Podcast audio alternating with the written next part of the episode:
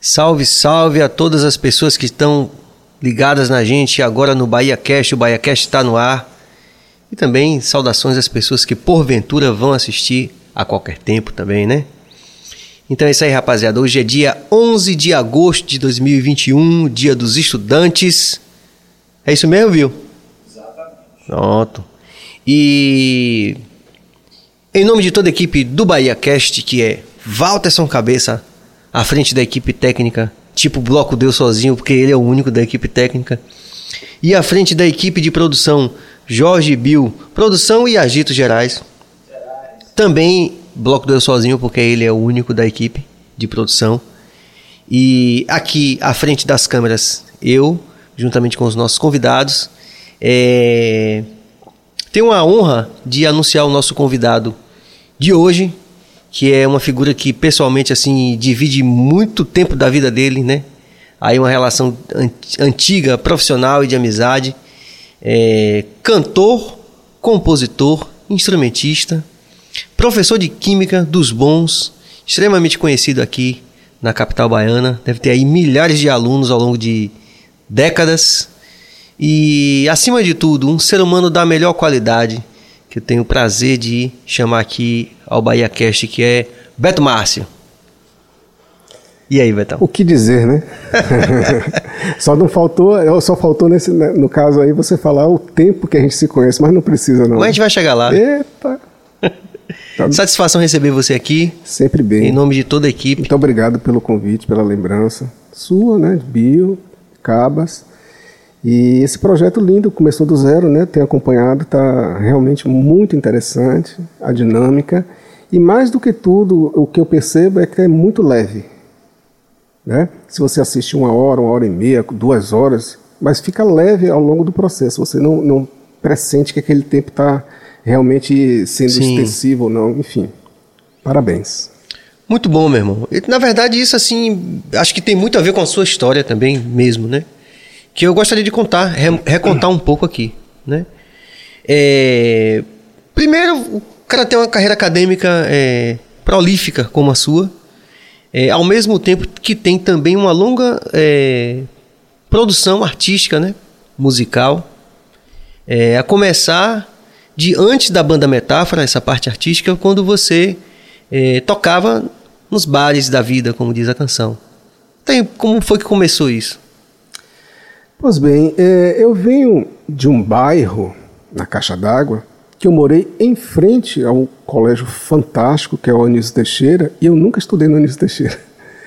Estudei no ICEA, que ficava, digamos assim, talvez 3, 4 quilômetros e ia andando.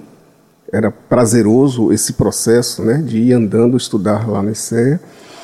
Mas é, em frente a esse colégio, né, o Anísio Teixeira, na Ladeira do Paiva, tinha sempre aqueles meninos que curtiam música tal. E a gente ficava de longe admirando né esse esse ato né. E nesse colégio tinha os famosos festivais de música.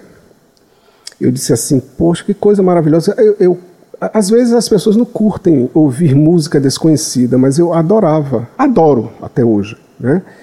E vendo aqueles festivais eu ficava assim poxa não tocava violão ainda né? Eu ficava maravilhado. Com o tempo, né, a adolescência chegando, as amizades tal, foi um boom. As más amizades, inclusive. Tal. É. Mas foi um boom, assim, nesse período, das pessoas é, tocarem bandolim, guitarra baiana, e foi assim, o Armandinho, né, Sim. despertou isso nesses adolescentes daquela época. Mas não só bandolim, né, cavaquinho, mas principalmente bandolim e também violões. E foi nesse momento, nessa, nessa atmosfera toda, né, de ver festivais, músicas novas, ver os meninos tocando, foi que. Você começou a tocar? Comecei a tocar, a aprender. A gente diz assim que é, aprender a tocar violão sozinho nunca é sozinho, mas, de certa forma, ao, ao pé da letra, nunca tive um professor propriamente dito. Né? Mas essa busca, né? Isso aí vem talvez aí do, do, do paralelo ser professor, como a gente estava falando há poucos instantes aqui, né? De você ir buscar, né? Esse fato do, de querer sempre estar aprendendo, né? Isso é importantíssimo. Então foi isso, essa construção através desses festivais de músicas, no assistir dos colegas, dos amigos, tocando, aprendendo juntos. Enfim, foi isso. Aí você começou a tocar na noite, assim. Eu lembro, primeira vez que eu lhe vi, você foi você eu, chegando, você eu chegando vi você com o contando violão. a história com, É. com o Tito, né, naquela entrevista que você fez com o Você Tito. chegando com o violão, com aquela sacola que o pessoal do Polo Petro com cabos, pedais, assim, e eu- a gente não se conhecia, né? Não, não, não. Co- Isso foi Nazaré, Conta esse, foi? momento, é, conta esse momento que você começou a atuar com o Bonfim, que, que é esse cara que, que ajudou a forma- formatar o Metáfora e os grandes festivais que vocês ganharam. E Uhum. Um pouquinho antes disso, foi o seguinte. Até hoje eu tenho uma amizade fantástica com o Roberto Patinho. sim, Né? né? Patinho. Roberto Patinho, para quem conhece aqui Salvador, sabe que ele é um, um- um- um- um artista assim fantástico da noite, né? Assim como ele, amigos dele, como Cinho da Mata, etc. Enfim. E aí, eu acho que eu tinha 16, 17 anos, Roberto Patinho disse assim, vamos tocar ali, num bar. Eu disse, mas Patinho, a gente nem ensaiou, tal. vamos rapaz. É coisa dele, né? Só que a sorte é que eu conhecia o repertório de, dele. E aí, toda vez que ele conta essa história, da primeira vez que eu fui tocar com ele, eu nervoso, menino, né? É, com um copo de laranja na mão, ele armando o, o- som, né? Aí ele levanta, bate a cabeça no copo, derrama o suco na cabeça dele, no som do, do violão, tá? foi uma loucura. Até hoje, se ele for contar uma história, ele vai contar isso, né? Então foi Patinho que me, me colocou assim na noite pela primeira vez. Imagine você ir para um palco é, tendo aquela é, inocência, tanto musical quanto como pessoa. Primeira vez na vida, digamos assim, que eu fui para a noite, né, nesse sentido de, de é, varar a noite tocando, etc.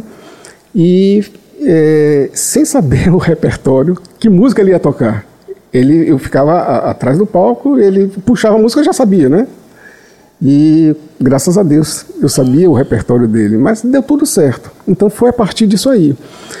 E nesse período ele estudava no Anísio Teixeira. Então eu já via ele juntamente com outros colegas, o Nau, o próprio Bonfim, né? Que tinha um grupo chamado Estrada de Ferro. Era um grupo que fazia arte, não só música, mas fazia parte de teatro também e tal. E eu sempre admirava né, o grupo e tal.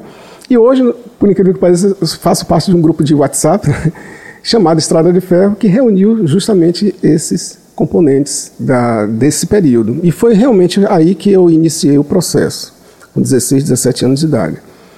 E a partir daí fomos tocando na noite. Eu passei mais de 20 anos tocando na noite, quinta, sexta, sábado, domingo. Né? E, e nesse tempo, é, quando foi que você co- começou a fazer dupla com o Bonfim? É, então, aí Patinho ganhou o rumo, né, digamos assim, musicalmente. Foi um período que ele foi tocar, inclusive, com Geraldo Azevedo. Ele chegou a tocar com Geraldo Azevedo, viajar e tal. E aí fiquei com Patinho, ou com, com Bonfim, né, nesse local que a gente tocava, lá em Piatã, Placafor. E a partir daí ficamos fazendo, digamos assim, duplas, né? Eu tocava Voz algumas canções, voz e violão tal. Às vezes tinha um, um- um colega, um amigo fazendo uma percussão. Mas foi, assim, digamos assim, um namoro que deu certo do ponto de vista artístico. E Bonfim, você conhece, ele canta muito. Só que Bonfim sempre disse assim: Poxa, Beto, eu nunca queria isso para minha vida, né? Ele nunca se reconheceu como cantor nem como artista. Apesar, Curioso. apesar de cantar muito, né? E eu, eu seria, digamos assim, é, talvez não insano, mas eu afirmo que é uma das vozes mais bonitas do Brasil. Eu nunca vi Bonfim desafinando. E ele se chateava comigo porque a gente tinha um repertório de mais de 500 canções. E às vezes o fato, né, Bill, da gente ter preguiça de tirar a canção é, no tom da pessoa. Você por exemplo, uma música que Zizi Posse cantava, né? Eu tirava no tom de Zizi Posse. Eu tocava no tom dele, um tom, um tom de mulher. E ele não estava nem aí. Ele ia, chegava na- na- nas né? notas sem desafinar tal. Eu nunca vi Bonfim desafinando, né? Mas tinha dias que ele fala, poxa, baixa o tom aí e tal.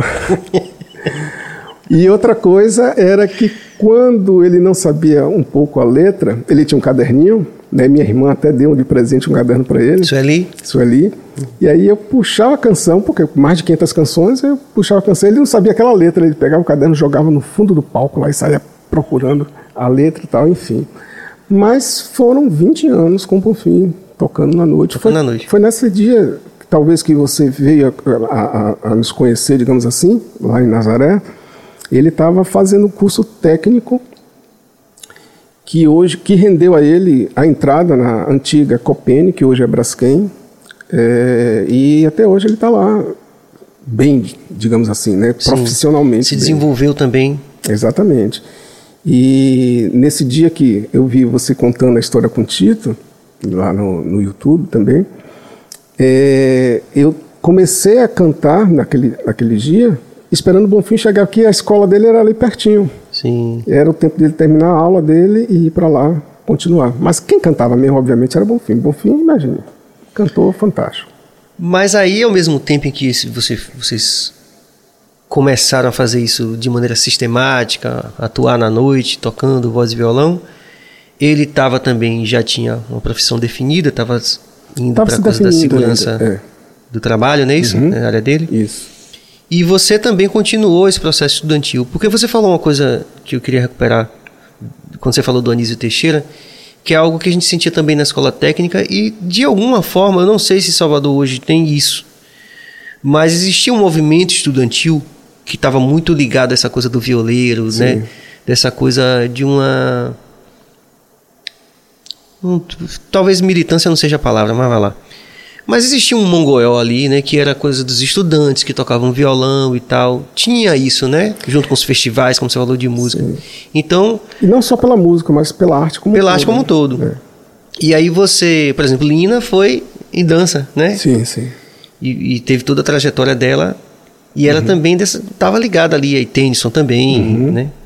Eh, Tennyson foi da escola técnica. Escola técnica, né? exato. E foi inclusive quando o Tennyson estava saindo, a gente estava chegando na escola técnica. aí então, foi quase meu vizinho, né? Ele morava no IAPI. existia uma existia uma coisa acontecendo ali que passava pelo movimento estudantil também Sim. um estilo de vida uma, uma forma de ver o mundo né e aí eu quero reparar isso ao mesmo tempo que você estava tocando com o Bonfim ao longo desses anos você também foi avançando na carreira acadêmica você foi estudando conte, conte aí o que, que você estudou Então, pelo que que milhares de alunos de Salvador conhecem e amam você professor Beto fale aí dessa parte pois é. É, aí voltando a- um pouco antes da adolescência, criança, Sim. né? Eu sempre quis ser cientista. Que cientista, biólogo, geólogo, químico, físico, matemático, não sabia, mas queria ser cientista. De fazer aquelas experiências com animais, né? Fazer extração de, de clorofila, de, de, de folhas com álcool, enfim, aquelas loucuras, né? Que só crianças fazem, né? Mas aí, quando eu tive, sempre estudando em colégio é, público, né? Mas foi um período fantástico, né? De ensino, tanto no ICEA quanto na Anísio Teixeira, Escola Parque, enfim. Mas eu tive uma oportunidade de fazer o segundo grau numa escola particular. Eu ganhei uma bolsa no Teresa de Lisieux, antiga Teresa de Lisieux, e a minha função era só passar nas disciplinas, né? E aí eu tinha uma bolsa integral, né? não pagava nada Não pagava nada. A minha função era estudar. E quando eu tive uma aula com um professor, que até hoje ele atua, um professor famoso de cursinho, né? Na área de química, o professor. é, Vou lembrar, viu? O velhinho aqui tá, tá esquecido, mas eu vou lembrar. É, eu disse assim: é essa ciência que eu quero, que era química, tá?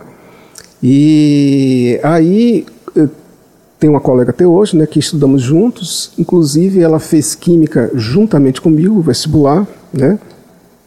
Só que ela disse assim: Poxa, não é esse. Eu fiz, passei, ela dizendo, né? Mas não é isso que eu quero. Ela saiu, né? Mas eu continuei estudando química. Você passou estudo na UFBA? Química, na UFBA. E me descobri, né? Apesar da música estar sendo paralela nesse mesmo período, eu sempre imaginei assim, poxa, é tão difícil viver da arte, ainda mais nesse país, mesmo com aquela mentalidade ainda, entre aspas, infantil, adolescente, mas sabia dizer que, eh, que viver da música era complicado, é complicado e era complicado. E eu sempre quis ter essa profissão, né? E foi realmente me me descobrindo e de fato afirmando que era ser químico. Eu fiz bacharelado, eu tinha a oportunidade de fazer licenciatura, por algum motivo não fiz, porque é, fiz várias iniciações científicas, entrei logo no mestrado, depois que eu me formei, depois comecei a fazer o doutorado, enfim. Mas eu fiz química. E, e você graduou em química? Em química. E aí depois você prosseguiu? Então, é, como eu falei, eu fiz mestrado, tive a oportunidade de dar continuidade ao tema do meu mestrado no doutorado, só que eu não consegui terminar o doutorado. Certo. Né? Assim, brevemente falando sobre isso, foi o seguinte: é, eu dei continuidade ao tema do mestrado, só que a minha orientadora disse assim: Poxa, a gente não tem know-how para a gente continuar a fazer isso aqui. Aí mudei o tema. Eu passei um ano estudando no doutorado, me qualifiquei, porque tem essa etapa no doutorado de você se qualificar. Hum. Mudei de tema. Aí comecei a fazer um, estudar mais um ano. É, o grupo que eu trabalhava lá, o, o LAQUAN, que é o Laboratório de Química Analítica Ambiental, estava dentro de um projeto chamado LBA, um projeto mundial que envolvia a NASA, a, a, a Comunidade Europeia, USP e UFBA, o laboratório da gente lá. E era mais ou menos o seguinte: estamos vivendo agora um problema sério de ratificação da questão do aquecimento global. Né? E um dos grandes vilões do aquecimento global é o gás CO2, que é o gás carbônico. O grande vilão porque ele está em grande quantidade em relação aos outros gases de efeito estufa. E aí, nesse período, não se sabia para onde, porque o equilíbrio né, de, de emissão de CO2 e absorção de CO2 pelas, pelos vegetais, pelos oceanos, etc., é, a conta não fechava. Ele chamava de poço de carbono. Para onde estava indo esse carbono, ninguém sabia. Então, esse projeto chamado LBA, que envolveu é, essas instituições que eu falei, tinha uma desconfiança de ser a floresta amazônica, de ser o poço de carbono. Aí, no meu segundo tema do doutorado, é, envolvia isso. Eu tinha que ir para a floresta amazônica, fazer umas pesquisas lá, tal, tal, tal.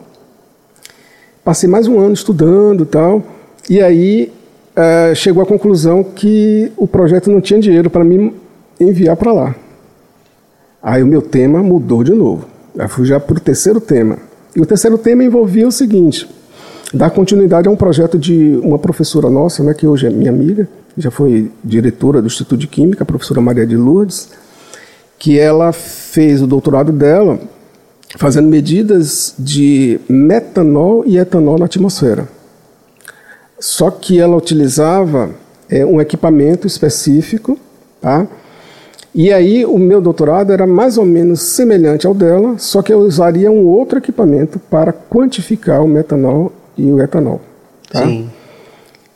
É, Aí teve dinheiro e eu fui para a Amazônia. Eu já tinha abandonado aquele outro projeto, eu fui para a Amazônia ajudar os outros projetos de doutorados e mestrados. Você foi onde lá, cara? Eu fiquei em Balbina, que é mais ou menos 250 quilômetros de? de Manaus. No meio do mato mesmo? Meio do mato. Você ficou quanto tempo lá? Eu fiquei um mês a quase dois meses. Uma parte da equipe ficou dentro da floresta mesmo.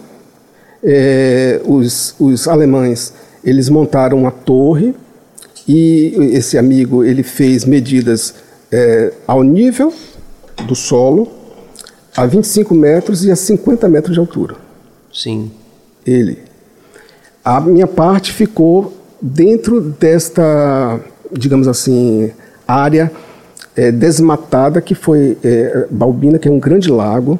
Segundo os especialistas, é, Balbina é um lago artificial que por ser planície na Amazônia, né, praticamente ser planície, houve uma inundação muito grande de área florestada, né? Enfim, então a, o objetivo que ficou da minha parte era fazer as medidas da atmosfera, tá? É, em um ambiente desmatado e próximo a um leito d'água. Hum. E esse outro colega ficou dentro da floresta. No fim de tudo isso, realmente o projeto LBA descobriu que realmente a floresta amazônica é o poço de carbono, ou seja, a floresta amazônica, resumindo, ela está absorvendo muito CO2, ou seja, ela cresce muito rápido. Para os biólogos e os engenheiros florestais, os botânicos, é, classificam a floresta amazônica como uma floresta madura. O que significa isso? É que ela absorve pouco, absorveria, digamos assim, pouco CO2 da atmosfera para o processo da fotossíntese e ela não cresceria tão rapidamente. Mas por esse projeto descobriu-se que que o pessoal que, que, desmata a floresta não me ouçam, né? Uhum. Mas ela cresce muito rápido por ser o poço de carbono, né? Ou seja, ela absorve muito CO2 da atmosfera. Então, esse equilíbrio é muito importante. Agora, voltando ao tema do, do meu doutorado, eu já estava em outro, outro tema, né? que foi quando, então, eh, eu tive a oportunidade de já estar lecionando né, né, para universitários, e aí eu tive uma oportunidade interna na instituição de montar um, um, um curso de engenharia ambiental, e aí coordenei do zero. o curso. Do zero. E aí coordenei o curso. Ou seja, a parte profissional é, é, atrapalhou um pouco o terceiro tema do doutorado, já estava no terceiro ano.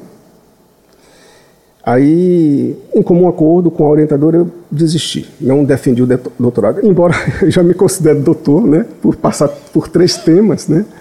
Mas, assim, na praxe mesmo, não... não, não Você não concluiu o doutorado? Não. Então, minha vida, minha trajetória é, acadêmica assim, né? A graduação, as iniciações científicas, o mestrado e ajuda, né, de todos os praticamente todos os trabalhos eh, de mestrado e doutorado do grupo que a gente foi para São Paulo, foi para Alagoinhas, Recôncavo, enfim. É, é, é, capaz de eu saber um pouquinho de cada trabalho de cada amigo. E isso é importante para mim em sala de aula, porque eu cito eles. Cito esses trabalhos, cito os pesquisadores que, que fizeram esse trabalho, então, por esse lado, é fantástico. E de lá para cá você já tem o quê? 20 e poucos anos ensinando? No ensino superior, 21 anos. Faz um cálculo aí de quantos alunos aí já? Porque você é um professor querido, além de ser uma pessoa querida, que as pessoas que não estão te vendo, não te conhecem, vão passar a conhecer melhor a partir disso. Mas quem conhece a classe artística toda, é, tem assim, essa coisa que o Roberto é um cara 100% e tal. De aluno aí, você faz um cálculo, quantos alunos tiveram essa, esse privilégio de estudar com você? Poxa, eu não saberia. Não dá nem para saber. Não dá, né? porque o que eu estava até conversando nos bastidores contigo, de uma reunião que nós participamos, é de ser muito legal de ter já professores atuando que foram meus alunos. Hum. Né? E eu passei um período também como professor substituto na, no Instituto de Química da UFBA, na, na, ensinava para os meninos das engenharias, e por duas vezes, um numa carga horária de 20 horas e depois uma carga horária maior de 40 horas. E um desses alunos meus chegou na instituição que eu trabalho e já foi coordenador do curso de engenharia elétrica. Isso é muito gratificante. E, na, e nessa reunião que eu quando eu comecei a falar sobre o assunto, dois professores falaram assim: Poxa, Roberto já foi meu professor. Isso então é tão significante, tão importante, né? Agora quantificar de fato é difícil, né? É difícil. É. E de vez em quando, também quando eu dou aula na pós-graduação, eu tenho vários ex-alunos de diversos cursos, né? Isso também é muito gratificante. É bacana. Pois é. E mas aí ao mesmo, ao mesmo tempo que você fez tudo isso aí, né, que você contou viagem, é. Três tentativas de temas diferentes no doutorado. Ao mesmo tempo, você estava produzindo música como compositor. Ah, não para. É. E já desde cedo, você, com Bonfim, você começou a participar de festivais de música e vocês foram vencedores sim, de alguns deles. Sim, sim. Conte aí um pouquinho disso. Então vou para um pouquinho antes. É. Né? Porque você veio contando a história acadêmica é, até hoje, né? Agora é. vamos voltar um pouquinho para. Voltando aí para o Teresa de Lisieux, hum. a, a, escola que eu, eu estudei, né, com essa bolsa. E, pode dizer o ano aqui? Pode, né? Pode. Em 85, eu participei de um festival com uma canção minha chamada Amor Verde, que você conhece, e ela se sagrou campeã. Né? Então foi, digamos assim, a primeira vitória em festivais, ainda sem bom fim, né? sem conhecer bom fim. Sim. E conseguimos, eu falo conseguimos porque não é só eu, né? Nesse período tinha até um guitarrista que, que tocou com o Missinho também. Sim, velho Missinho. Que tocou com, com, comigo nessa canção, porque tinha uma banda base. É, se eu disser para você que Márcia Freire cantou uma canção minha nesse festival, antes mesmo dela entrar no, no Cheiro de Amor. No Cheiro de Amor. Olha que legal isso. Fantástica, ela é uma luz assim fantástica. E é, é, a música que ela cantou não não fomos adiante, mas essa canção Amor Verde, que uma outra foi amiga vencedora. foi a vencedora. É.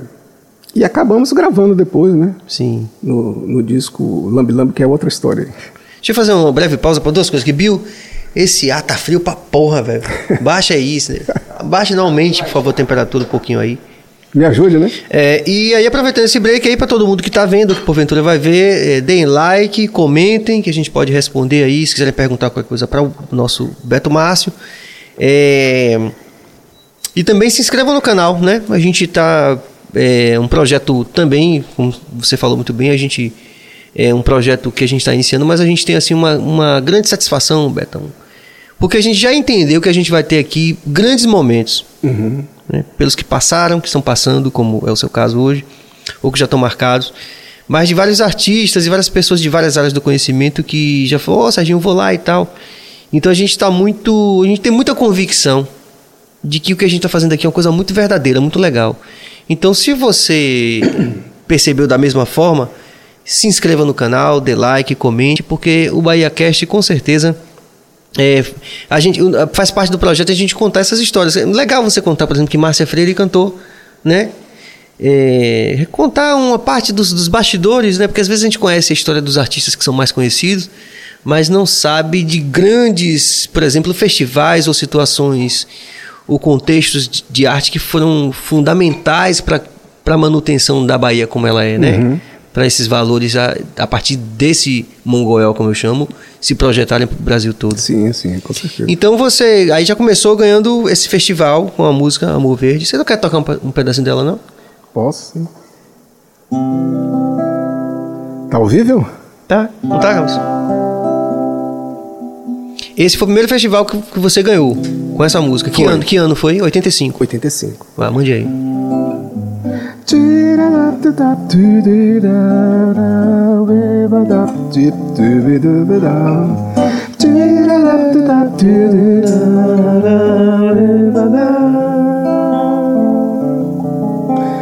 Eu quero me encharcar de perfume e dar um leve mergulho no seu olhar.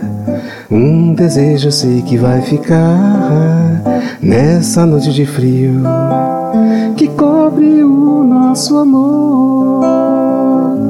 Amor de um instante, um amor verde, verde, verdejante.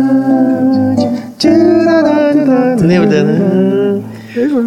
E essa música, cara, eu até hoje imagino assim, rapaz, como é que um adolescente faz uma composição dessa? Porque se você não se elogiar, ninguém vai se elogiar. Não é verdade? Eu tenho, Beto, sobre isso especificamente, tinha a gente tinha um cara lá do Pelourinho chamado Vevéio. Sim, sim. Aqueles caras icônicos do Pelourinho, né? Tem vários. Vevéio era aquele cara que jogava muito bem, chegou até a pensar em ser profissional de, de futebol e tudo. Mas era aquele, aquele cara da, da- da rua, né? Não Sim, tinha sim, claro. tido muita educação formal ou tinha estudado em grandes profundidades, nada. Mas ele tinha uma coisa que ele falava que era um- um- um- uma dose de, de filosofia que eu levo pra vida toda. Ele dizia assim: a gente tem que dar valor a quem dá valor a gente, né? Na verdade. Cada dia mais, né? É verdade. Fala aí. Então a gente tem que dar valor a quem dá valor a gente. Então, se você, diga, você estava falando que você, adolescente, que você é. percebia que já era uma música que. Porque eh, mesmo a adolescência, hoje, né? Mas naquele tempo, às vezes tem um, um- um- um viés a ser tomado, digamos assim, de um- uma multidão, explico, né? E eu estava talvez numa contramão, né? Eu com 10 anos de idade adorava ouvir Secos e Molhados, eu era apaixonado. Quem não é apaixonado, né? Mas assim, pô, um menino de 10 anos, pô, Sim. né? E Você estava ligado em coisas que a rapaziada da sua idade não estava não ainda. tava, né? Eu não estou querendo dizer que eu sou melhor do que alguém, não é essa a questão, mas assim, era um diferencial de certa forma, né? E essa canção, quando eu fiz, não foi a minha primeira canção. Na verdade, eu não lembro até da minha primeira canção, porque descartei, digamos assim, não gostei dela. Mas ela foi feita para fazer um arranjo para uma outra canção, né, digamos, já conhecida, né? E se eu não me engano, foi uma música do pessoal lá do Clube da Esquina, né? Quando eu percebi que estava tão original que não tinha nada teoricamente parecido, Plágio, assim. plágio e tal, eu disse, poxa, por que não fazer uma canção, né?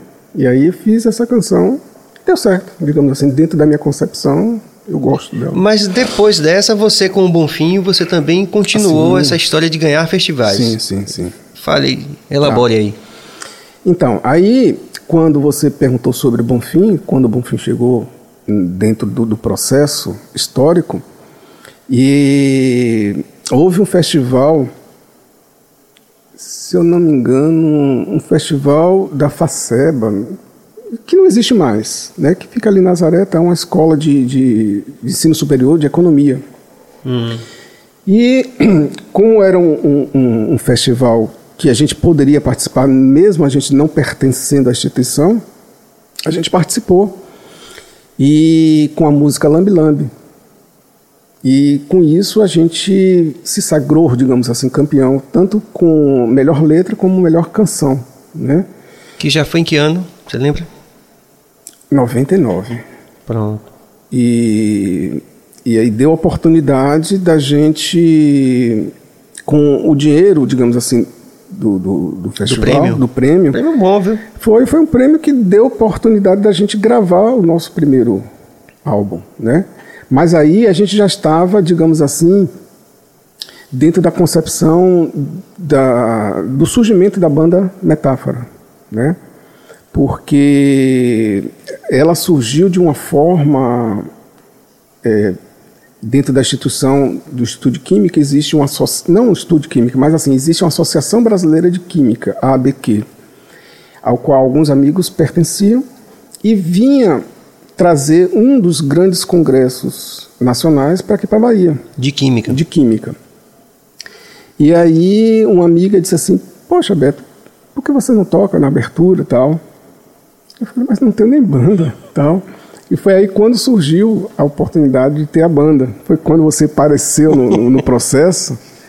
E, e, e aí foi muito interessante. Mas antes disso mesmo, de 99, a gente ter a oportunidade de gravar esse disco. Em 92, aliás, em 90, a gente participou, não sei se você lembra do Canta Nordeste.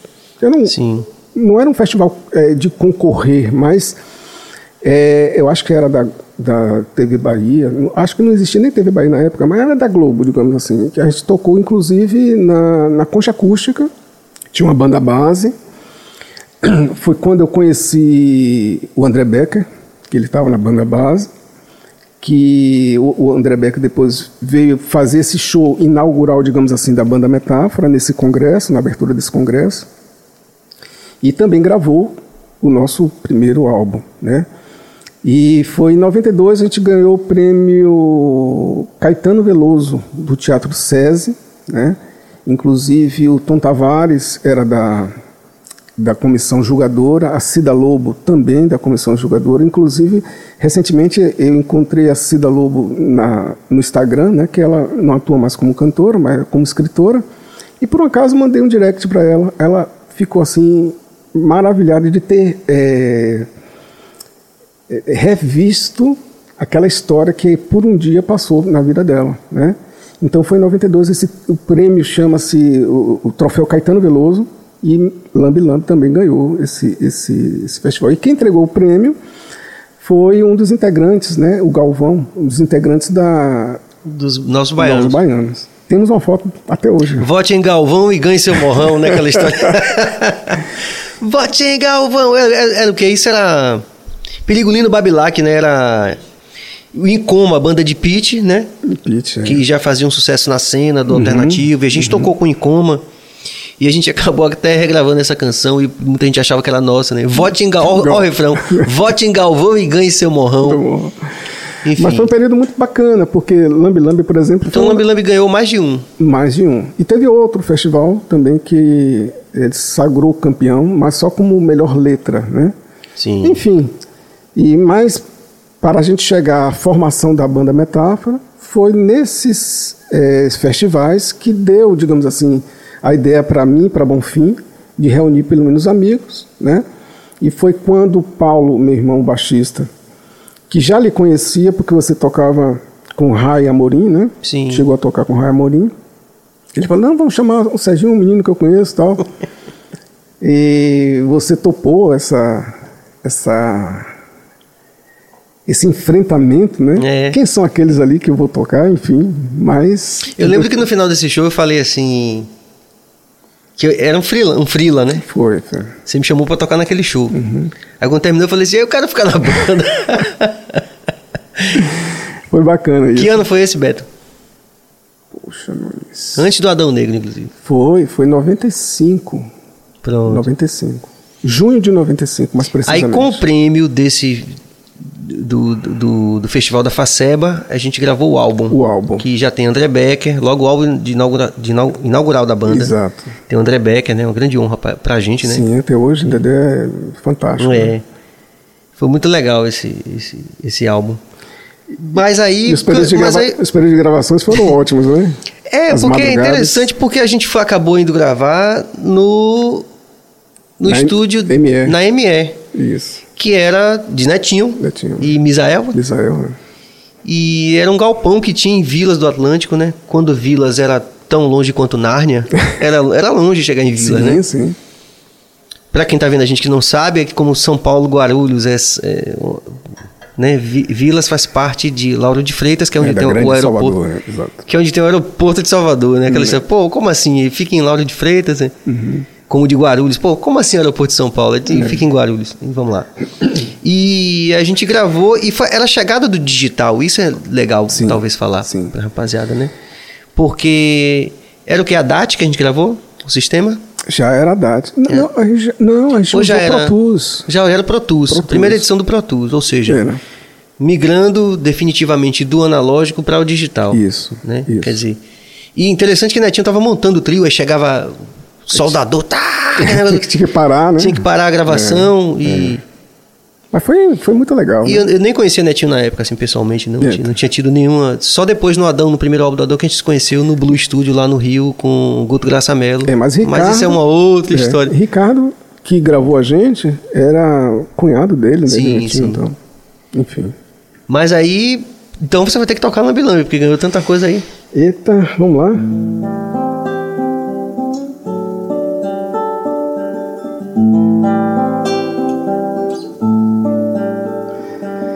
Menina, apresse o passo que o galo anuncia que o dia raiou. Cuscuz de milho em banho-maria, Maria a fumaça já se arrumou. Pra fazer uma longa viagem, aquela cidade que me ensinou. E tirar uma fotografia e mandar pra Rosinha, meu amor. Te mostrar a expressão da saudade que o lambe-lambe revelou.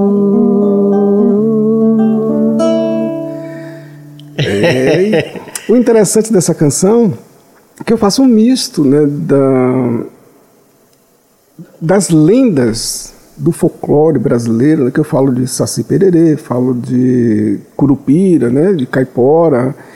E eu acho que foi isso que, nesses festivais de canção, soou, digamos assim, pelo menos naquele momento, algo tanto quanto diferente para quem estava julgando, né? Mas eu sempre, não sei se você vai lembrar que eu contei essa história para você há muito tempo atrás, não vai lembrar não, mas Conte eu fiz essa canção quando eu estava estudando para física. Uma das físicas lá da- do curso de- que, eu, que, eu, que eu fiz de química, bacharelado, a gente tem várias disciplinas de física, né? Claro, óbvio. Mas estudando física, tem nada a ver uma coisa com outra, né? Aparentemente, né? Aí surgiu essa canção. Ou seja, se você for analisar o que eu estava fazendo exatamente, o que eu estava estudando, eu estava lendo, ter a ver, tem a ver com, com o que eu estava escrevendo, não, teoricamente não tem nada a ver. Né? Mas eu lembro como se fosse hoje. Eu estava estudando física, não lembro se foi física moderna, física 4, falando sobre quântica, enfim. mas foi mais ou menos nesse sentido né, que eu fiz essa composição. É uma canção vitoriosa de vários festivais, né, Betão? Sim, é. É.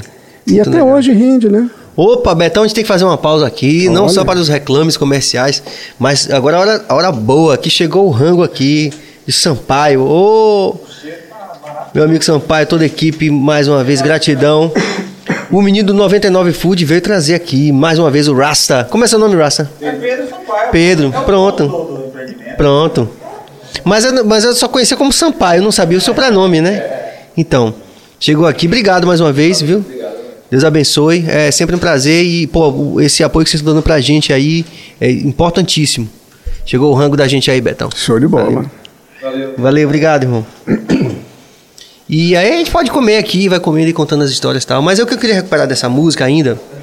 Essa música foi definitiva no, na, no começo da banda Metáfora e na carreira de vocês como um todo, né? Porque a classe artística que conhece o trabalho de vocês e, e que respeita o trabalho que vocês, né? gra- não só a gravação desse primeiro álbum, mas toda a história de vocês.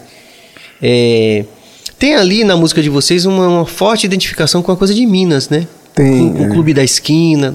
Como é, que verdade. você avalia isso? Em que medida você...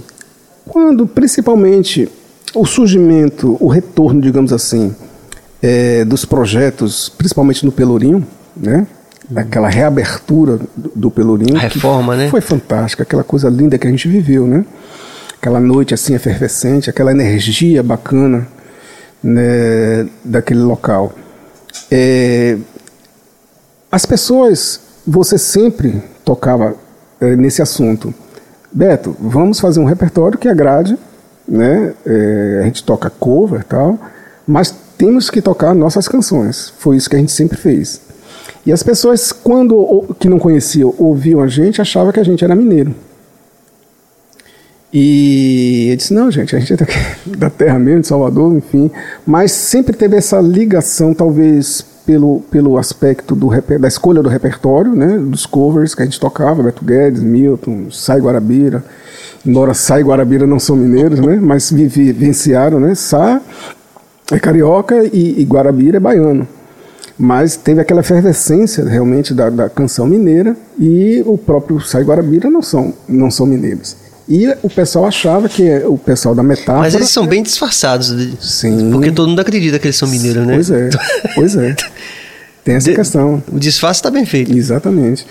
E mas assim, talvez o ouvir bastante a, a preparação dos, reper, do- do- dos repertórios que a gente fazia e as nossas canções tenha, digamos assim, esta ligação mais aproximada com a música mineira. Embora você lembra também que a gente tinha canções no repertório de bandas de Pernambuco, como a banda de pau e corda, Sim. que algumas pessoas conhecem, outras não. Eu acho que o ano passado eles comemoraram 45 anos de existência, lançaram até um álbum. E eu tive a oportunidade, inclusive, de, de encaminhar o, o nosso álbum Lambe Lambe para eles, né? O Sérgio, que é o, o cantor principal. É, mas também tinha muita referência do pessoal do Nordeste. Mas, basicamente, só para finalizar a, a, conclu- a conclusão da sua pergunta, o pessoal achava que a gente era mineiro. Pois é, porque aí você tocou numa coisa interessante que eu acho que vale a pena a gente desenvolver aqui para quem tá vendo agora e para quem vai ver depois também, né? Que é o seguinte: é, o Brasil não conhece o Brasil. Sim, Né? sim, isso é fato. Glauber já dizia essa coisa. Ao Brasil, apresentamos o Brasil, né? verdade. Então, assim, quer dizer. é, ontem é até interessante que depois que Maiara, ela é de Vitória da Conquista, ela teve aqui, a doutora Maiara. E, e ele é de lá também, né? Glauber. Só que. E hoje eu tava pensando sobre tudo isso, eu falei, ah, pô, mas Glauber é de lá também. O que é que acontece? É, acho que a gente. É, é lícito que a gente esteja tentando sempre alertar as pessoas para o fato de que o Brasil não conhece o Brasil. Né? Então você falou, por exemplo, da banda de pau e corda. Uhum. Né? Você falou de secos e molhados. Você, a gente tem, por exemplo, aqui perto da gente, você falou de Galvão, um álbum que, que já foi considerado como um dos melhores, quiçá o melhor álbum que é o do, do Novos Baianos. Isso. Né? isso.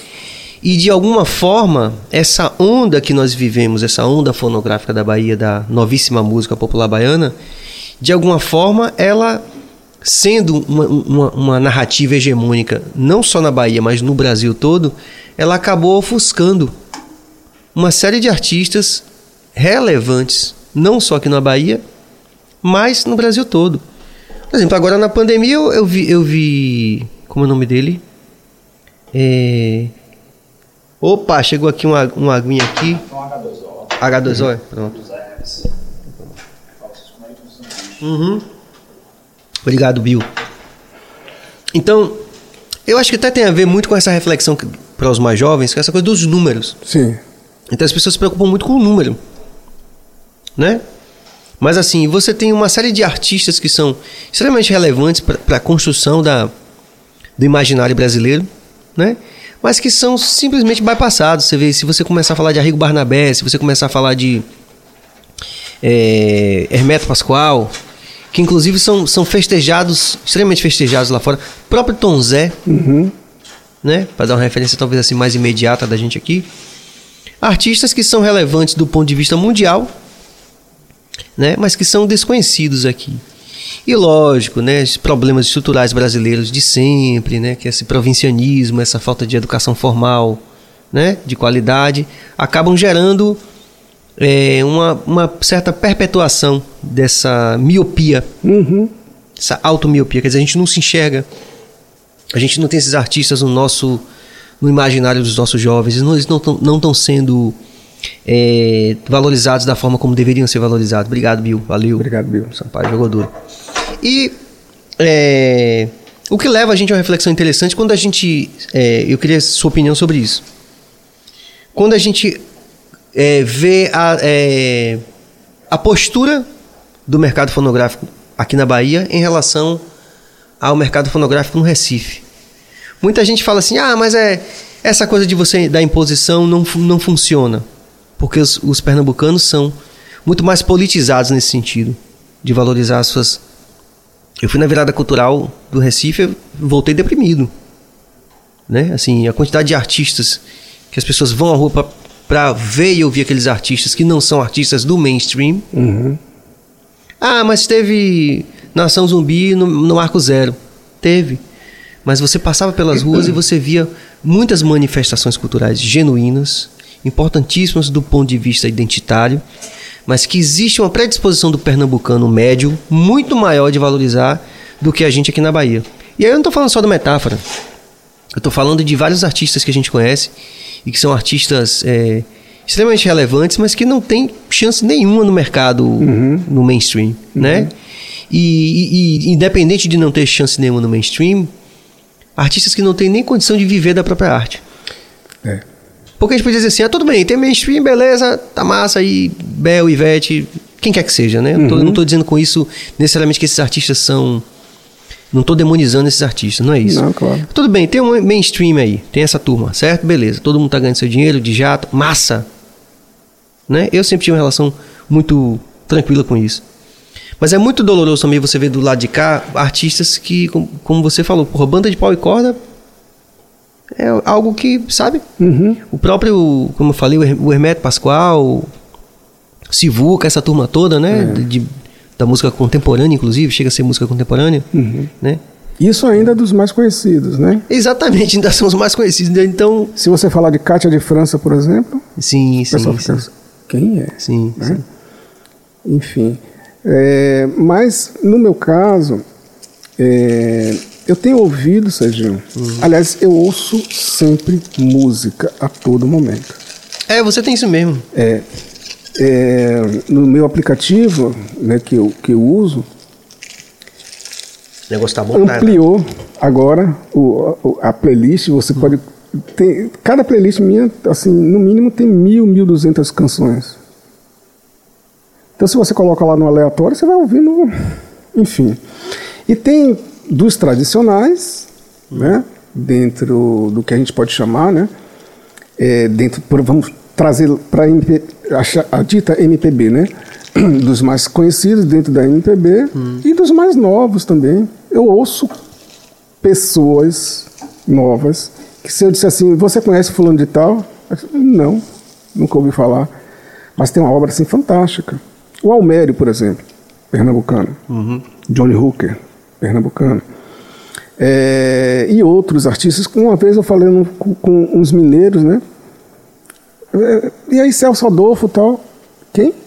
não, não sabe quem é Celso Adolfo. Enfim, Mas não julgo essas pessoas por isso. Mas aquilo que a gente estava falando, talvez por, pelo fato da gente ser professor tal, também, de, De ter aquele prazer de ir buscar. Né? Quem é esse? Quem é esse fulano de tal? Karina Burr, por exemplo, de Pernambuco. Pois é. E quando você ouve uma referência, isso que é interessante. A gente está vendo um podcast, está vendo uma entrevista de alguém. Quando alguém fala de uma referência, não precisa ser só artística, uma referência teórica. A gente naturalmente fala assim, porra, vamos lá, vamos ver, né? Sim, sim, sim. Enfim. E tá tudo na nossa mão, né, Sérgio? Tá tão fácil. É. E Mas inclusive você foi um cara que, dentre muitos que eu conheço, você migrou muito fácil para isso. Essa coisa de você ter essas playlists de realmente ouvir, que eu sei que você ouve, Eu sou. é algo muito. Porque às vezes o cara entra naquela coisa blasé, assim, tipo, ah, não, é o vinil. Nada contra o vinil. Não, claro. Inclusive o Lute teve aqui, ele coleciona vinil, eu acho É. massa.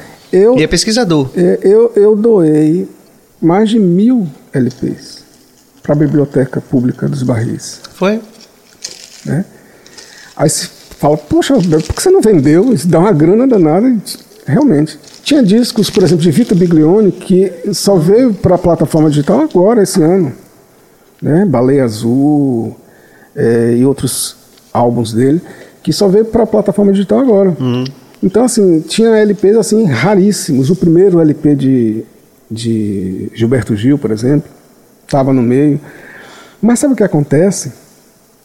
É, essa ferramentazinha aqui chamada celular, que tem os aplicativos, pô, você anda para lá, para cá, você estuda, vai, tá tudo ali você ouvindo é, com a qualidade é, expressiva. Não estou negando a qualidade do LP, mas o LP você precisa de um equipamento específico. Tem que estar num lugar. Tem que ter Não uma, dá, não dá pra botar o, o LP dentro do carro, né? Não dá, não dá. Não dá. Uma outra coisa assim, fazendo um, um- um- um comparativo, o fato da gente poder tocar esse instrumento aqui chamado violão. Você vai na ilha, você vai em qualquer lugar, você carrega o, violão. e Uhum. piano não dá, né? O piano você não leva. Imagine Verdade. aquela frustração que você tem, aquele, aquele tesão, aquela vontade de você estar tocando o instrumento e você não pode carregar um piano de caudas para É. então tem mais ou menos esse sentido. Então, é, essa possibilidade de você buscar o novo, né? O antigo também. Eu gosto de muita coisa antiga, eu gosto. Mas se um jovem que. Até minha filha, as minhas filhas, ah, é, meu pai só ouve a MPB tradicional. Não. Eu falo de, de, de alguns compositores, alguns artistas novos que, sabe, não sabe nem quem são. Mas é legal você falar sobre isso. Eu tenho esse amigo que é, áudio, é consultor de audiodescrição, é Manuel Negrais, de Curitiba. Profundo conhecedor de música brasileira. Ele até fala assim, quando você faz alguma referência de fora da música, ele não é que eu não sei nada, eu só sei de música brasileira. E aí ele comentando que nas festas de família uma sobrinha fala assim, ah, mas você só ouve música velha. Né? E isso pra mim é um atestado de- realmente de desconhecimento total. A pessoa. Pô, criança pode ter 3 anos de idade e gostar de bar. Bar é velho pra porra. Pois é. Entendeu? Essa Concepção. 20 anos é velho, sei lá, 80 anos é velho, é coisa da. Vamos, vamos botar- É, é a ignorância, na verdade, né? É. Sabe? A ignorância de si mesmo, ignorância do mundo, ignorância do país, Do com a riqueza buscar, que do tem. pesquisar, né? É, e aquela história, né? O, o professor fala assim: Professor, mas gosto não se discute. Aí ele fala, mas se depura. Sim. Então tudo bem, você não tem obrigação de conhecer nada. E você. Mas, mas gosto se depura, pô. Né? Então. Não quer dizer que a pessoa. Tem essa relação porque a música tem 20 anos é velha, porque não- isso não existe, a obra é velha, não existe. Né? E também não quer dizer que por eu ou você gostar dessas canções, né? Hum. Não significa que eu e você estamos certos, que as outras canções são ruins. Não, não são ruins. Eu só não gosto. Aí eu lembro de Marcelo Nova, né? Lute até fala disso assim, pô, não, não é porque eu não gosto de axé, é porque eu não gosto de axé. Nem isso, né? O cara fala assim, não, olha, é, tá- não, é ruim mesmo, não, é ruim. O que é bom é que eu gosto mesmo. É, tem, tem coisas que são. Sabe, se alguém conversar comigo achar nesse sentido que eu sou gosto da, da MPB. Sabe o que eu gosto, por exemplo? Hum. Que se você disser assim, ah, que estranho você gostar disso. Guitarrada do Pará. Hum. Eu adoro aquelas Mas guitarras. parece que tá tendo, inclusive, um certo movimento de valorização disso. Adoro guitarra. Eu tenho ouvido a educadora, né, atualmente. E tenho percebido muito isso. E vejo como isso se aproxima da coisa do Bahia Bass também, em alguma medida. Uhum. Parece que aí, e isso é bom, que as novas gerações estão começando a olhar para esse Brasil profundo, né? Que eu sempre falo. Então, eu acho que eu vejo com olhos, com bons olhos, acho que bons ouvidos, inclusive. É, muito acontece estendendo essa questão do gosto musical ou não, ou de buscar ou de descobrir novos, é, prevalece muito, inclusive, com a questão do preconceito geral. Eu falo preconceito não só musical, preconceito geral, geral. é, de pessoas, de, de, de raça, xenofobia. Ah, porque veio do Pará. É, O que é que tem o Pará? Melhor do que a gente? É diferente? É pior? Sabe? Então, é, tem muito fato assim, ah, porque nordestino é do interior, essa música é do interior do norte. Não, é uma música boa, pronto, basta. Tá? É, ah, porque, aí vem alguns músicos dizendo, ah, uma música que só tem três notas. E daí? Isso aqui. Lembra isso aqui? O trem do interior traz consigo o amor. A trilha que faz o segredo dormente, a estrada de ferro é o caminho. Só tem três notas.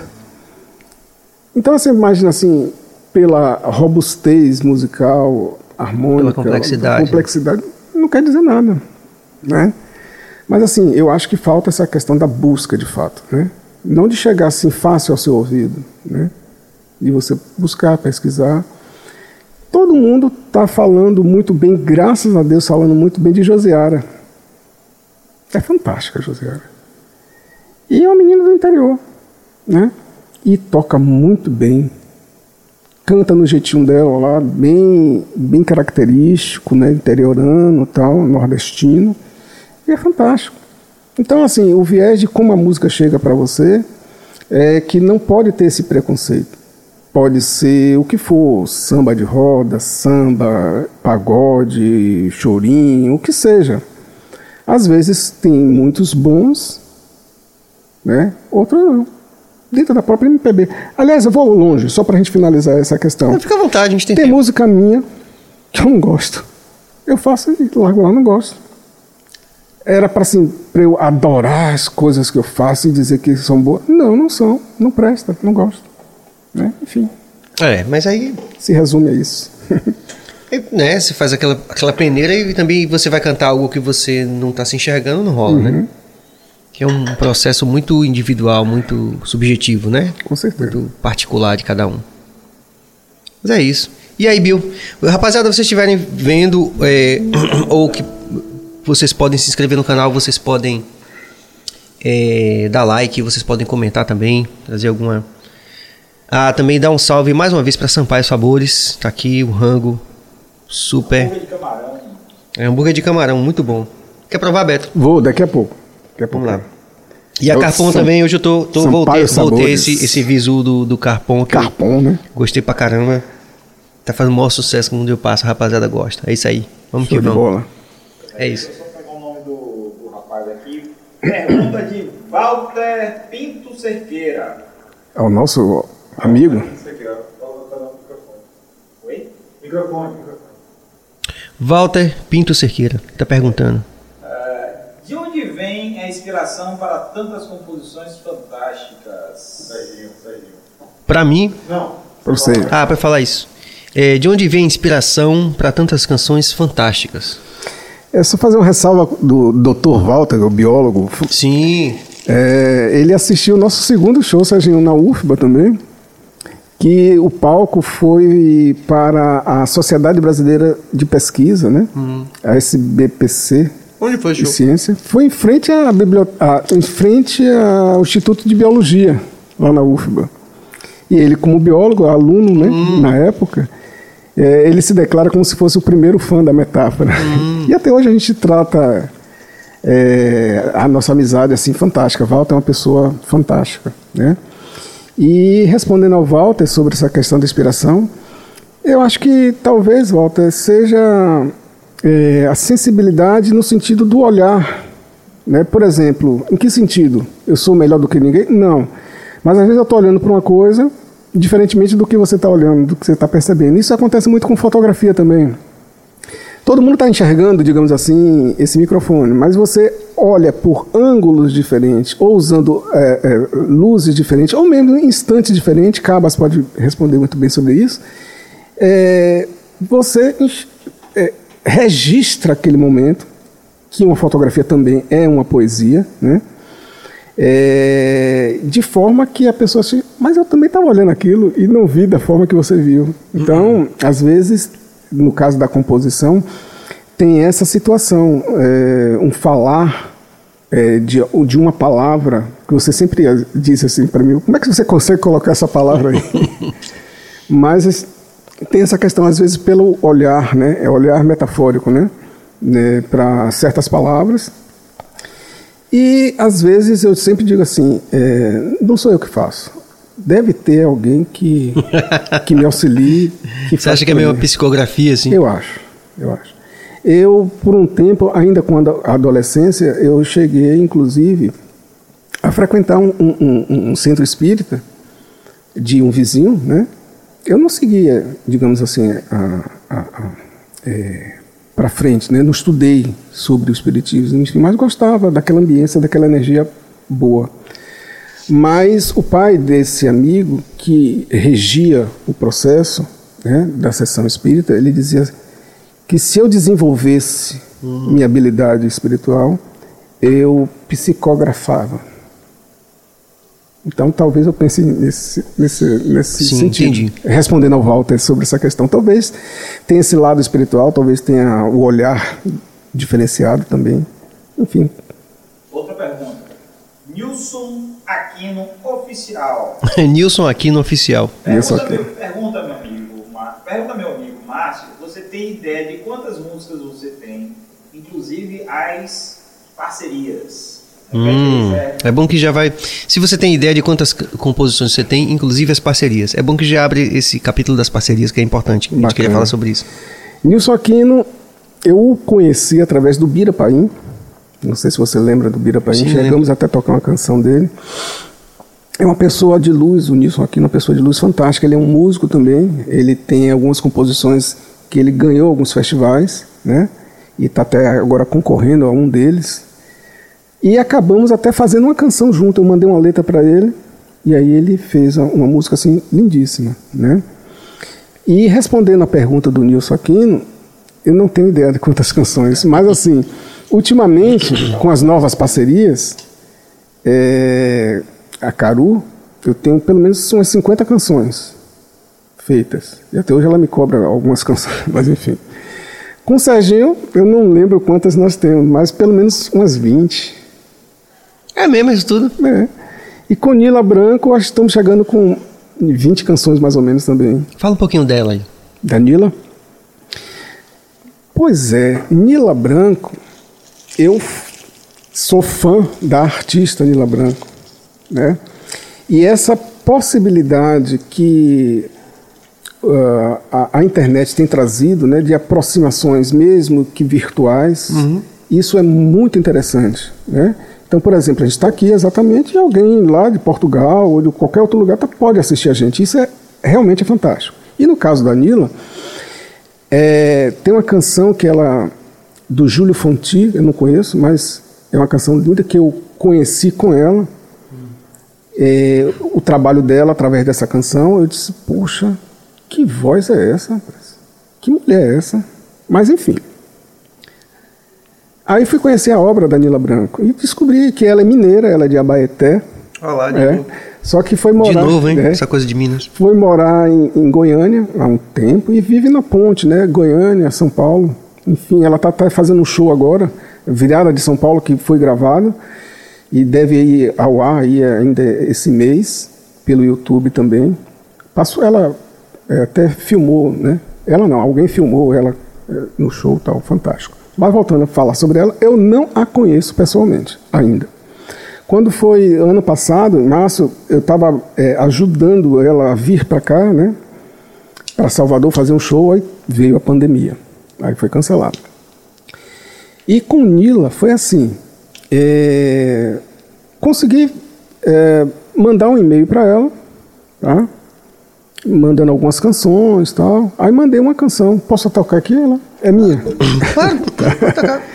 Deve. E, e aí já convidei ela para gravar. E ela já aceitou. Tal. Depois que a gente for gravar a nossa canção, vou gravar. É, ficou assim. Ó.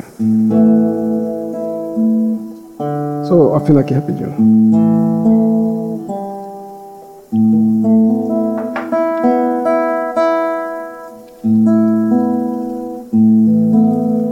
Mandei para ela aqui. Toda vez que abre esse romance para ler, as palavras se organizam numa frase de amor. Todas as letras que flutuam no papel querem me falar sobre nós dois. Sonho, vivo um sonho e sonho com você. Todas as letras que flutuam pelo ar fazem rituais com poesias especiais. Tudo o que sinto o tempo cuida para ser. Felicidade é bom viver.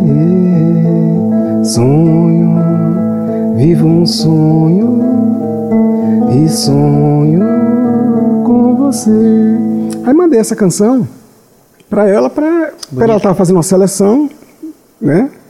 Normalmente a gente manda algumas canções para alguns artistas nesse sentido, né?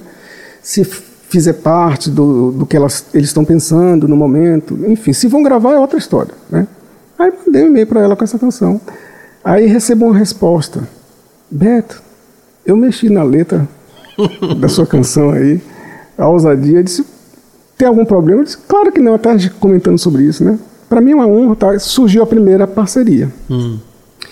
E aí mandei uma outra canção para ela, essa ela não ia gravar no projeto dela, o antigo, o antigo, o anterior a esse que ela finalizou agora, o Lilith. Já já falo com ele, sobre ele, né? E o anterior foi o Azul Anil, ela gravou uma música minha, chamada Vedor d'Água, né? E para mim foi assim fantástico. Então ela talvez, talvez não, ela já confessou isso para mim. A energia bateu, né? Hum. E com essa, Santo bateu, né? Pois é. Então com essa primeira canção que ela deu uma mexida, né? Ela começou a mandar melodias para mim. E aí eu fazia letra ou o contrário, ela mandava uma ideia que ela também tem umas ideias fantásticas, né? Melódicas. E aí já estamos aí praticamente com 20 canções. E o mais legal disso, que esse último álbum que ela lançou agora recentemente, o Lilith, tem quatro composições minhas e dela, né? E o primeiro, a primeira canção, Libertar, que abre o álbum, assim, está sendo bem aceita lá nas rádios lá de Goiânia, de São Paulo, tal, enfim. Agora respondendo a sua pergunta sobre a parceria da, da Nila, e surgiu dessa forma, né? E aí já rendeu 20, mais de 20 canções, né? Isso para mim é muito interessante, principalmente nesse período da, da, da pandemia, foi que a gente compôs bastante. Uma dessas canções que não foi para o álbum dela, que é muito bonita a canção, ela inscreveu no Festival Ibero Americano, se eu não me engano, ou, enfim, um festival desse aí, vamos ver se vai dar alguma, Ah, algum legal. caminho. E Nila tem uma carreira fantástica, né? Porque ela é do pop rock do, do início, lá pessoal lá de Goiânia, de Brasília, que é perto, né? Inclusive ela está fazendo até um- um- uma homenagem é, à, à Legião Urbana, também está tá gravado, está tá di- disponível pelo YouTube, no canal dela, Daniela Branco. E ela já teve canções, inclusive, em novelas da Globo, da, da SBT e tal. Enfim, ela tem uma carreira sólida, né? Ah, Ela já teve música em novela, né? Já, já tem música e novela e tal. E sabe aquele programa Bem Brasil que tinha lá na, em São Paulo, Sim. com aquele apresentador fantástico, que não lembro o nome dele? Ela já teve lá no programa, assim, uma massa imensa assim assistindo Nila e tal. Nila tem seus fãs e seus hum, seguidores. Legal. Então, para isso, para mim, de um fã, virei parceiro e parceiro Sim. assim de confiança, né? Porque ela disse que me mandou até um WhatsApp essa semana dizendo que tem mais música para mandar para mim para finalizar. É. E fala da sua relação também com Clayton. Porque todos nós somos fãs deles, né? Pois é. Eu, eu, eu por exemplo, eu, eu lavo prato ouvindo, assim, faço qualquer coisa em casa, ouvindo e me emocionando, né? É verdade.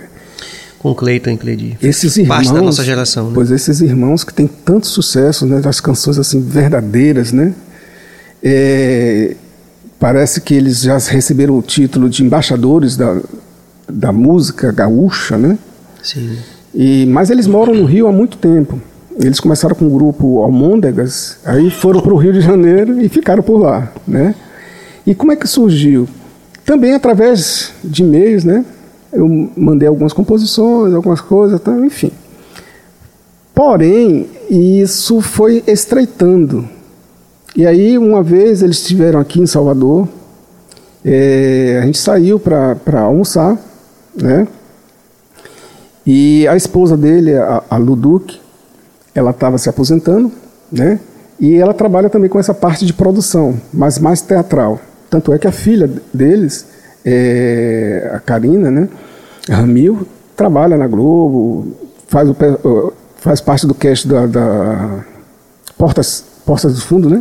Que tem esse, esses artistas que faz Porta dos Fundos, né? Enfim, ela faz parte do, do, do, do, do grupo de, de atores de lá. Enfim, então a Luduc, a esposa do Cleiton, estava se aposentando e estava querendo investir, começar a trabalhar mais sobre produção. E lá a gente almoçando, Cleiton falou assim: Beto, é, a Lu quer produzir a metáfora. Aí eu falei: Poxa, vamos fazer o seguinte. Eu estava com, foi já compondo com o Caru, o Caru estava uma menina nova, tal. Falei assim: não seria melhor produzir Caru, né? uma menina nova, tal, enfim. E ela falou, tá tudo bem. Aí vai, vai, vai, vai, vai. Chegamos num processo em que Caru vai para o Rio de Janeiro. Em 2016, e aí eu fiquei acompanhando o Caru, fazendo alguns shows lá no Rio de Janeiro e fiquei na casa do Cleiton. E, obviamente, ficando lá um, dois meses. Só a experiência, né? Só as histórias que ele conta, até sobre as composições. Assim, fantástico. Né? Fizemos muitos shows por lá. E lá ele disse assim, Beto, eu vou mandar uma melodia para você para você colocar uma letra tal. Isso em 2016. Quando foi o ano passado, é, exatamente, exatamente, eu estava em Jacuípe, é, a votação do dia 15 de novembro, tínhamos que vir para Salvador para votar. Aí na quarta-feira, né, ele manda um WhatsApp para mim, Beto, Tome aí a melodia que eu mandei para você para você letrar. Eu disse, como assim? A responsabilidade, né? Aí fui pensando o que fazer. Como é que os letristas, Cleiton e Cleiton, que nós somos fãs há muitos anos, né? E tem letras assim fantásticas. Como, é, o que é que eu vou escrever? que história eu vou escrever? Metaforicamente ou diretamente, é, romântico ou não, enfim. Aí fui rabiscando, rabiscando, quando foi no sábado, dia 14, lá em Jacuípe, eu fiz a letra, terminei e mandei para ele. Ele adorou. Não tirou um, uma palavra. E aí se empolgou tanto que fez uma gravação que até mostrei para você Linda aquela gravação. Aquela gravação ficou linda lá no estúdio que ele tem em casa e já estava todo empolgado, dizendo que ia mandar para vários artistas, tal, tal, tal, tal. E Clayton é muito notúrnico, né? Ele dorme tarde, acorda tarde.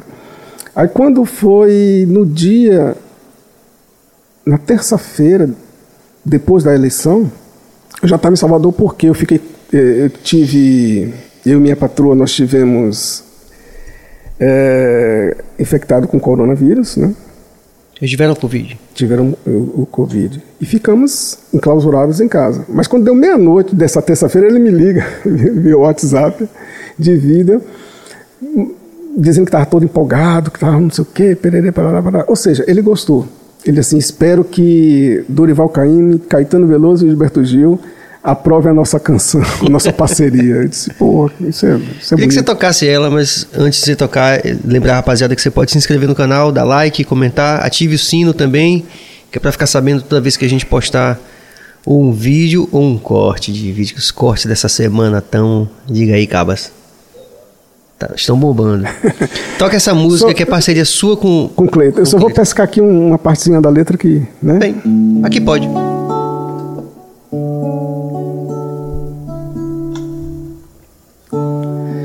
O que há de ser e de se aprender da essência abstrata das palavras.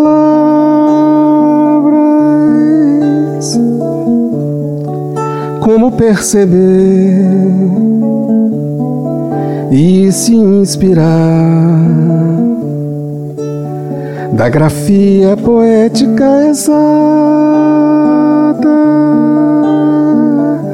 Na minha geografia estão teus relevos, relevantes, concisos, em frente ao mar. Não apresse os fatos, só apresse e o tato o sol, o sol. Nasce o dia e a fotografia revela o bem querer. Nasce o dia e a fotografia revela o meu prazer. Nasce o dia e a fotografia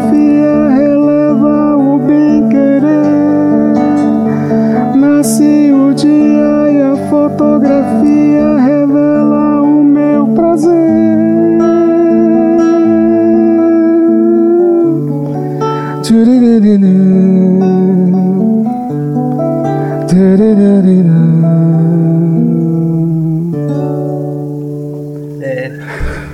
Muito lindo, assim, e quando eu vi ele cantando lá naquele áudio que você mandou, eu falei assim, porra, coisa antológica, né? Você lembra da história, assim, pô, vem junto com a voz do cara, Pois assim. né? é, e, e o- a gente comprova, pelo menos eu comprovei a empolgação dele, foi que ele botou a primeira voz, a terça, fez gravação de violão, de, de, de, de percussões, de, de baixo, de- É. Legal isso, né? deu tudo certo. É. E além deles dois, de Nila, né, que sim, são referências que a gente pode, quem tá vendo a gente, pode dizer assim, ah, mas são referências, já, já, já ouvi falar, eu conheço, conheço mais, conheço menos. Nila e Cleiton. Cleiton. Mas você também tem parcerias com com outras pessoas também. É, como eu citei, a Caru, né? Sim, Caru, Tem as canções assim, lindíssimas com Caru. E uma dessas canções tem uma parceria com o Capinã. Ah, legal. Você não quer Pode- cantar? pode. Claro, cante um pedacinho aí. A música é muito bacana, que é assim. Você me desorganiza e mexe com os meus umbigos. Você mexeu com dois dos meus umbigos. Você mexeu. Quando visto minha camisa, Vênus pede para despir.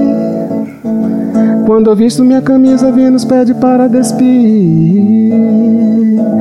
Em meu peito dor angústia plena de alguém preso na cruz. Ai Jesus, ai Jesus, ai Jesus. Existo em mim, logo existo. Logo sofro e nem sou Cristo. Sim, assim um suplício seu querer. Existo em mim, logo existo. Logo sofro e nem sou Cristo. Sim, é assim um suplício seu querer, quase explícito. Não é nunca o que preciso. Você me desorganiza e mexe com os meus umbigos. Você mexeu com dois dos meus umbigos. Você mexeu. Quando visto minha camisa, Vênus pede para despir. Quando eu visto minha camisa, Vênus pede para despir. Em meu peito dor angústia plena de alguém preso na cruz. Ai Jesus, ai Jesus, ai Jesus. Ai Jesus, ai Jesus, ai Jesus. Ai Jesus, ai.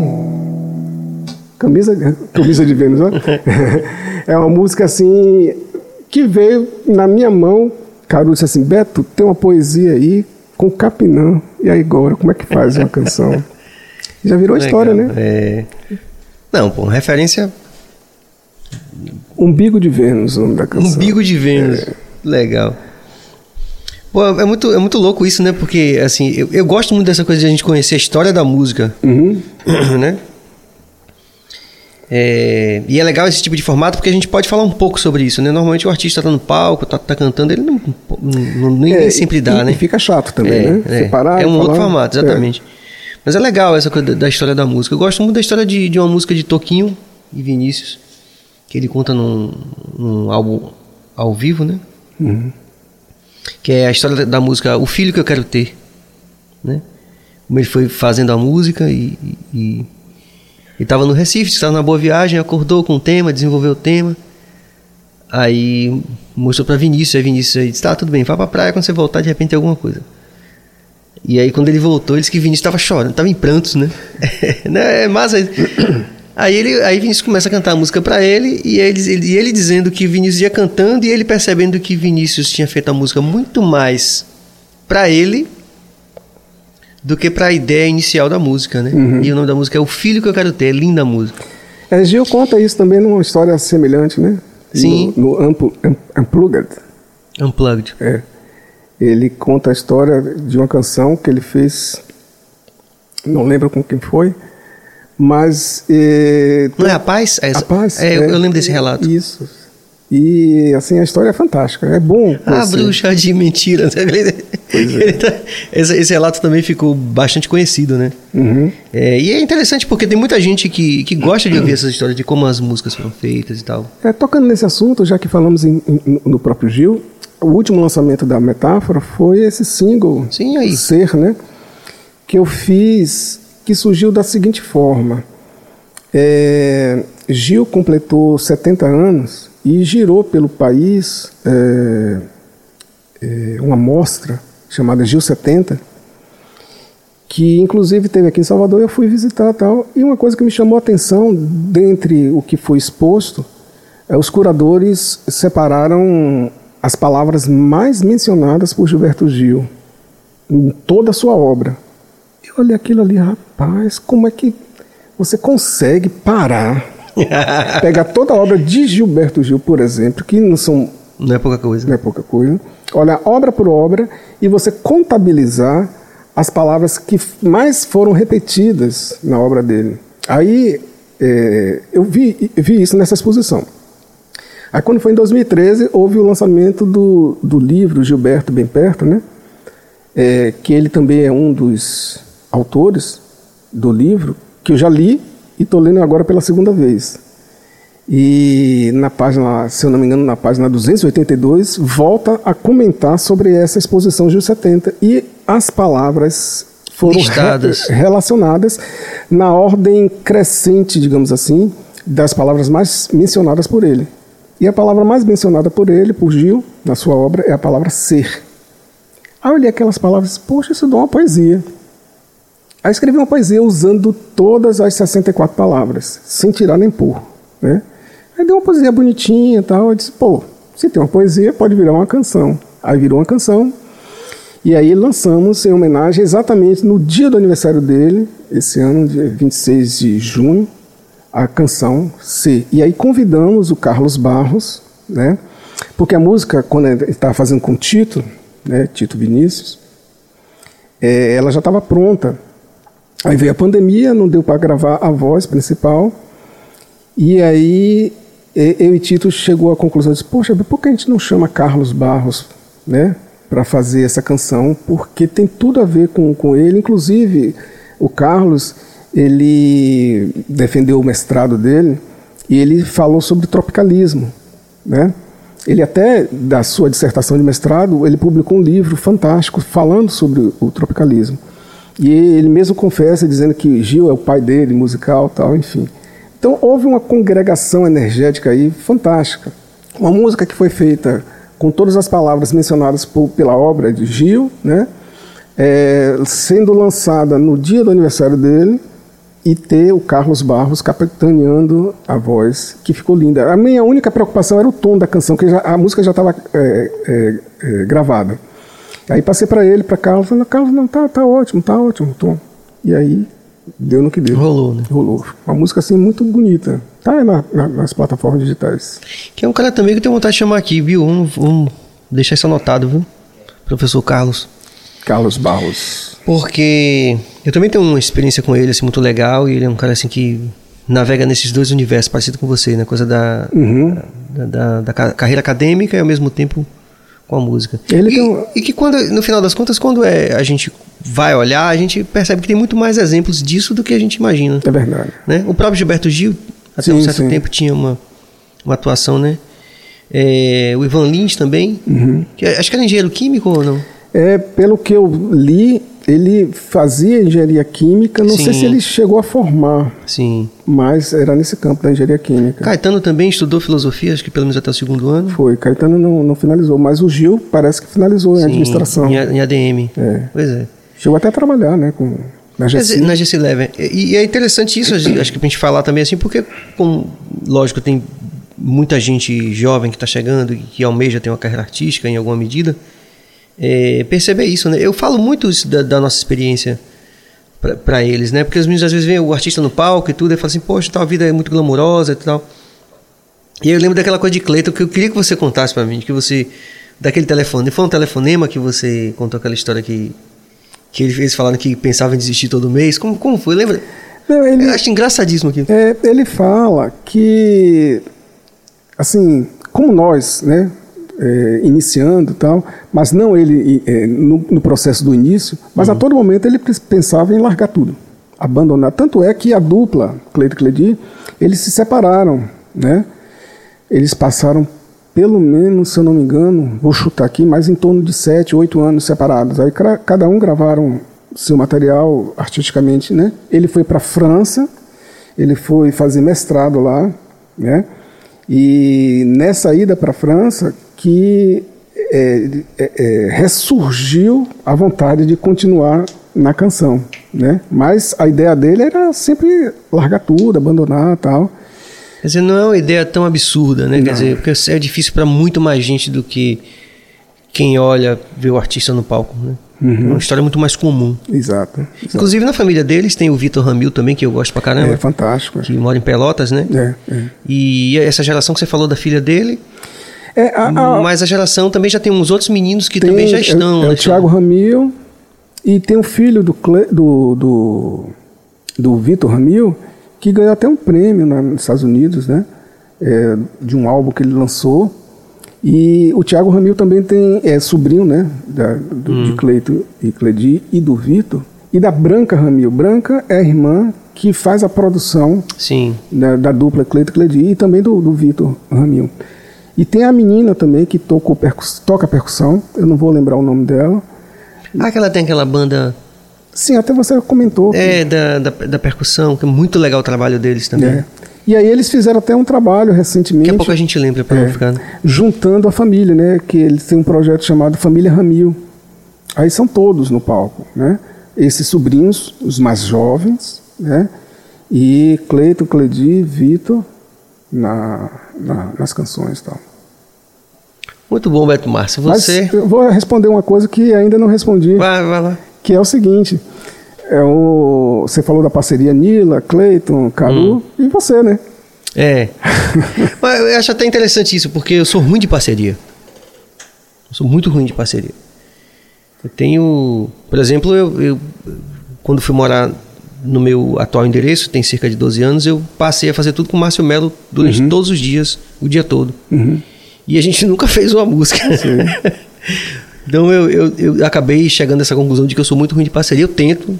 Mas você é realmente Acontece. você é o, é o compositor que, fora do Adão, que é a pessoa que, que mais tem, tem parceria, que eu tenho parcerias. É, Be Free surgiu assim, né? É, inclusive. E eu sei até o ano que foi, quando você morava ali na descida ali pra. Sim, antes de ter vindo pra cá, pro, Isso. pra área do Guatemi e tal. É, foi em 2003 que a gente Foi, fez né? Be Free. É, um Não tempo. só ela, mas com outras daquele mesmo período, Sim. né? E depois disso, e a que você vai gravar agora também? sim, você mandou essa canção. Cláudia vai cantar? A Cláudia vai cantar. Já estamos em processo, né? Hoje Paulo tá gravando baixo. Sim. Drica. Tá acontecendo nesse momento. Porque é legal, assim, porque até antes de você tocar ela, falar isso. Que é bom a gente contar a história, mas também é bom quando a gente dá uma perspectiva de, ó, isso aqui tá acontecendo agora. A gente continua produzindo, isso aqui tá acontecendo agora e tal, né? Pra não ficar uma coisa, assim, dissociada. Não, porque aconteceu lá e ficou lá, não ficou lá mesmo. Não. Não, é. é uma história que você continua fazendo nesse momento. E essa música você. Que é, É. sua, então. Então, você mandou pra mim, Beto, Muita história, velho. termina esse negócio aí e tal, não sei o quê. Aí eu falei, eu posso modificar alguma coisa? Até pode, pode. Aí você me mandou uma música que ficou muito parecida com Jovem Guarda, né? Aquele Roberto Carlos antigo. Que não é ruim, eu eu acho Não, massa, acho- bem romântica a canção.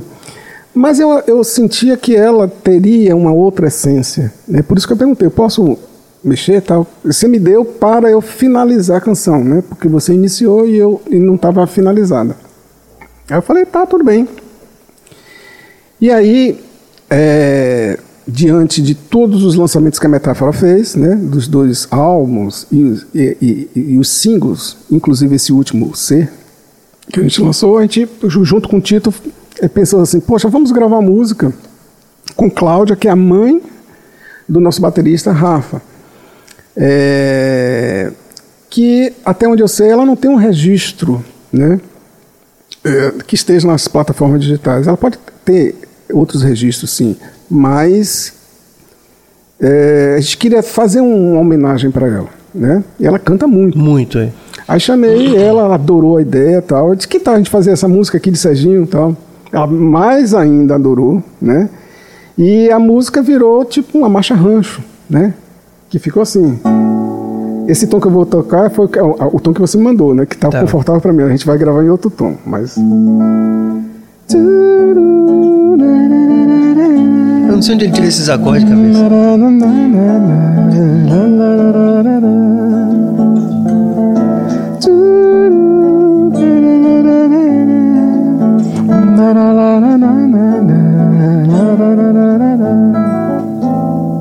Na hora que você quiser voltar e a saudade apertar, eu vou ficar aqui, tô te esperando.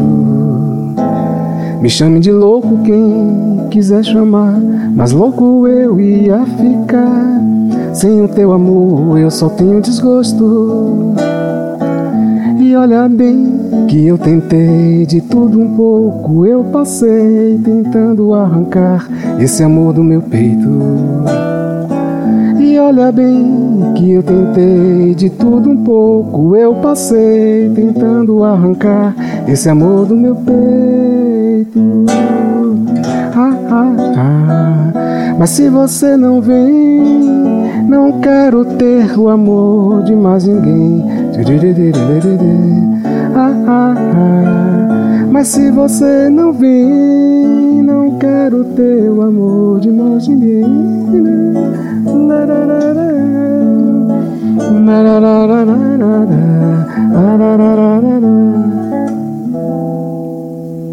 Tá em processo. Mas eu acho interessante essa coisa da, da harmonia de, de- de Minas, essa coisa que é muito presente na sua música. Tem, tem, é Porque- verdade. né?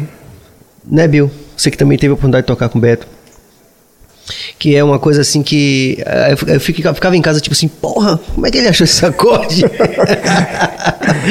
Não, e o engraçado é que Tito, que, tá que é Sim. nosso parceiro, que tá Maestro Tito. maestro, né, que tá na- nessa parceria toda, ele falou, miserável, a música tá em, em Ré, aí você bota um solo lá que vai pra Fá maior, que não tem nada a ver e tal. E aí eu chamei Vanessa, né, pra fazer a clarineta, que ficou mais ou menos assim. Não quero teu amor de mais ninguém.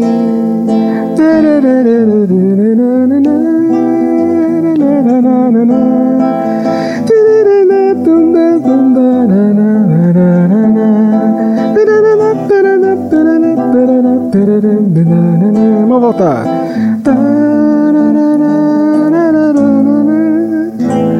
Aí Tito fala assim, porra, isso é Minas. É Minas, É. né? Mas É. assim, é espontâneo. Eu, não tenho academia, né? Harmônica, embora estudei sozinho e tal, mas eu não tenho aquela academia, né? De dizer assim, poxa, eu sei fazer isso, eu tô fazendo isso por causa do campo harmônico, não sei o quê. Não. Seria, é, é, digamos assim, muita soberba falar isso. Não.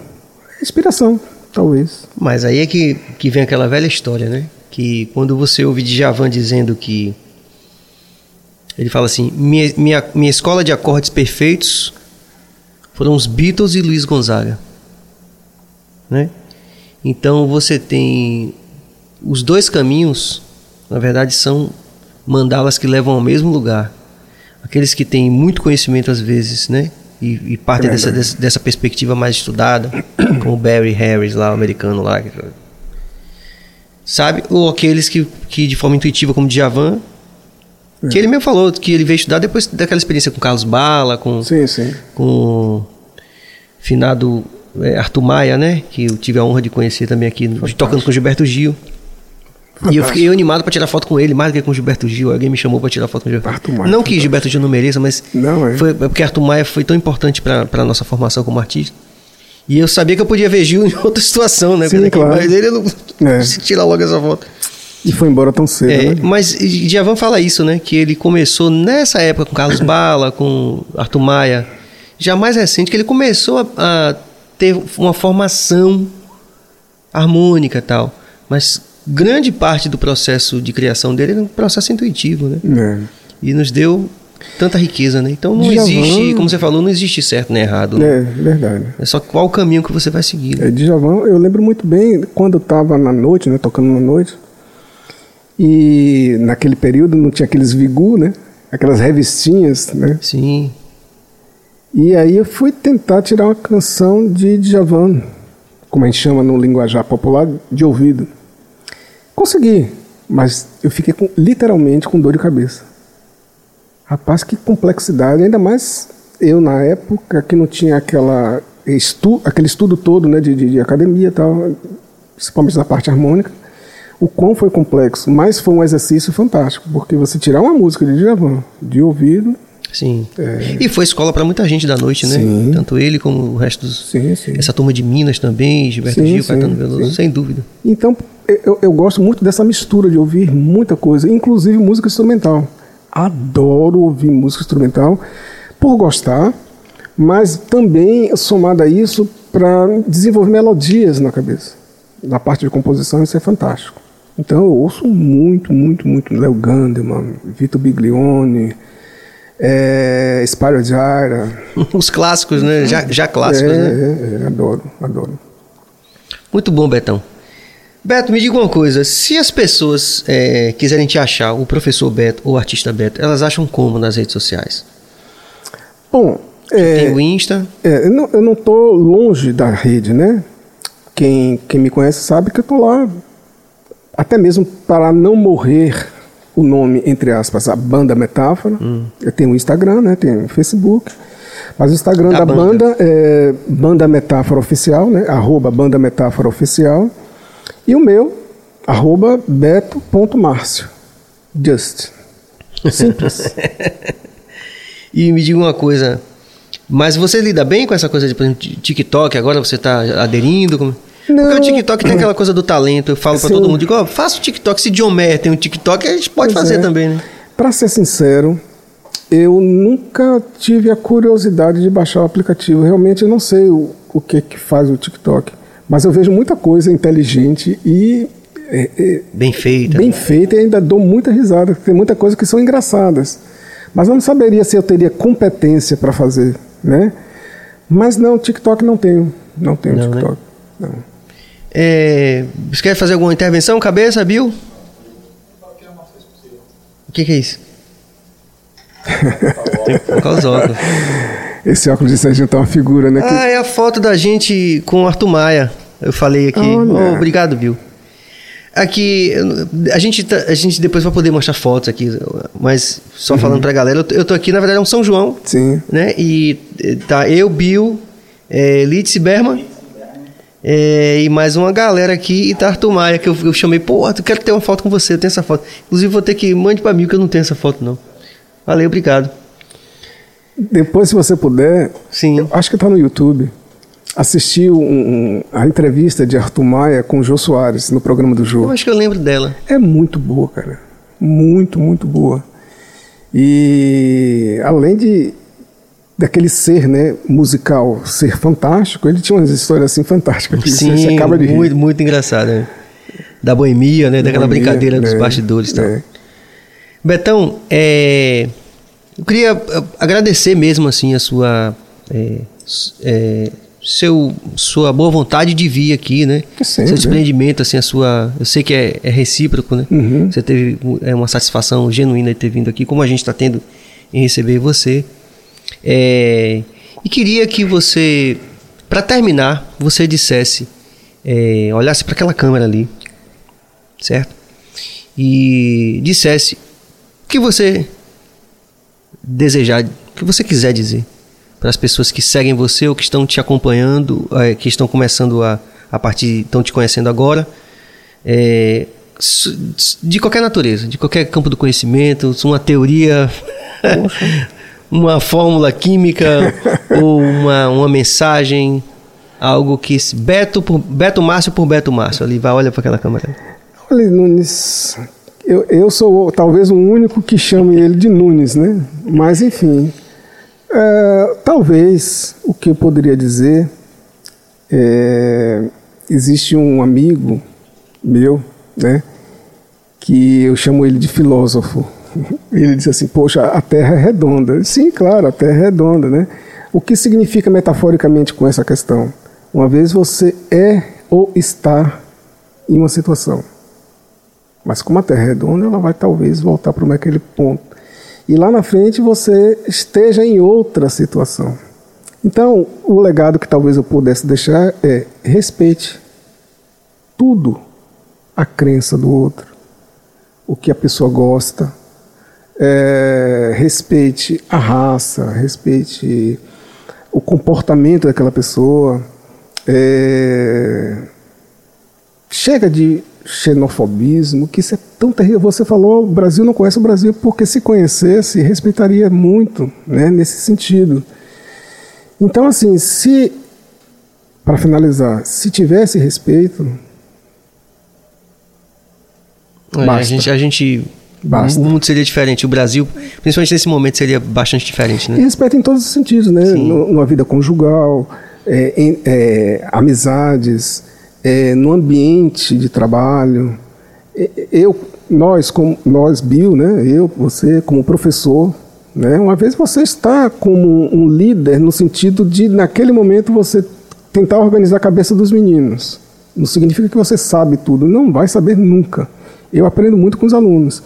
E aquilo que eu estava falando para você, é, uma vez estou como professor, mas às vezes os ex-alunos viram professores também, viram colegas, parceiros, ou seja, é, esse fato de, do respeito, se você de alguma forma é, não tratar isso com muita seriedade, no futuro você, digamos assim, é, é visto ou quisto de forma completamente ruim. Isso eu não gostaria. Então eu sou o que eu sou, como você sempre sabe. E essas conquistas não é, é, é fomentada de forma é, forçada. É o meu jeito de ser, né? Muito bom, Beto Márcio. Valeu. Assim, Obrigado, viu, Bill? Obrigado, Cabas. Trabalho. Né? Ah, de, obrigado. é, em nome de toda. Cláudia Lima está agradecendo. Ah, Ah, Cláudia, Claudinha tá vindo, tá. Em breve novidades aí, né? Com certeza. Então, Betão, em nome de toda a equipe do BahiaCast, eu lhe agradeço mesmo de coração. É, pra gente também tem sido uma experiência muito legal, assim, a gente tá curtindo demais, né? Fazer e ouvir essas histórias e aprender também, né? É, sobretudo um aprendizado em todos os sentidos. Então, por tudo isso. Que bom estar aqui. né? Te agradeço. E sem rasgar seda, né? Pô, que eu é. falo lá, eu digo, ah, pô, depois falta a seda. Tá procurando a seda, rasgou a seda. Não então, é? Não estamos rasgando seda, é falar Pois aquilo é. que é realmente que é verdadeiro. Né? Isso aqui é Bacana. importante. Obrigado por tudo. Valeu. É isso aí, rapaziada. Então esse é o BaiaCast de hoje. Amanhã a gente fecha a nossa semana com eh, Diego Lugo. É uma história de vida também muito legal, assim, estou muito ansioso para poder receber ele aqui. É um cara sorridente, é um cara que tem muita história para contar e tem muito a contribuir também para o Bahia Cast. Então, até amanhã às 18 horas, paz e luz e vamos que vamos. Você quer fazer um último? Você tem sua marca, traga pra Ah, sim, sim, sim. E é isso. E se você tem a sua marca e você acha que essa visão de mundo cola com a sua marca, a sua marca tem uma associação benéfica com a nossa marca, que é o Bahia Cast, e com as nossas histórias pessoais todas, então traga a sua marca para cá, para o Bahia Cast. É isso aí. É, a gente está no Instagram, é o Bahia Cast, é fácil de achar a gente, né? Vamos nessa. Paz e luz. Valeu, rapaziada.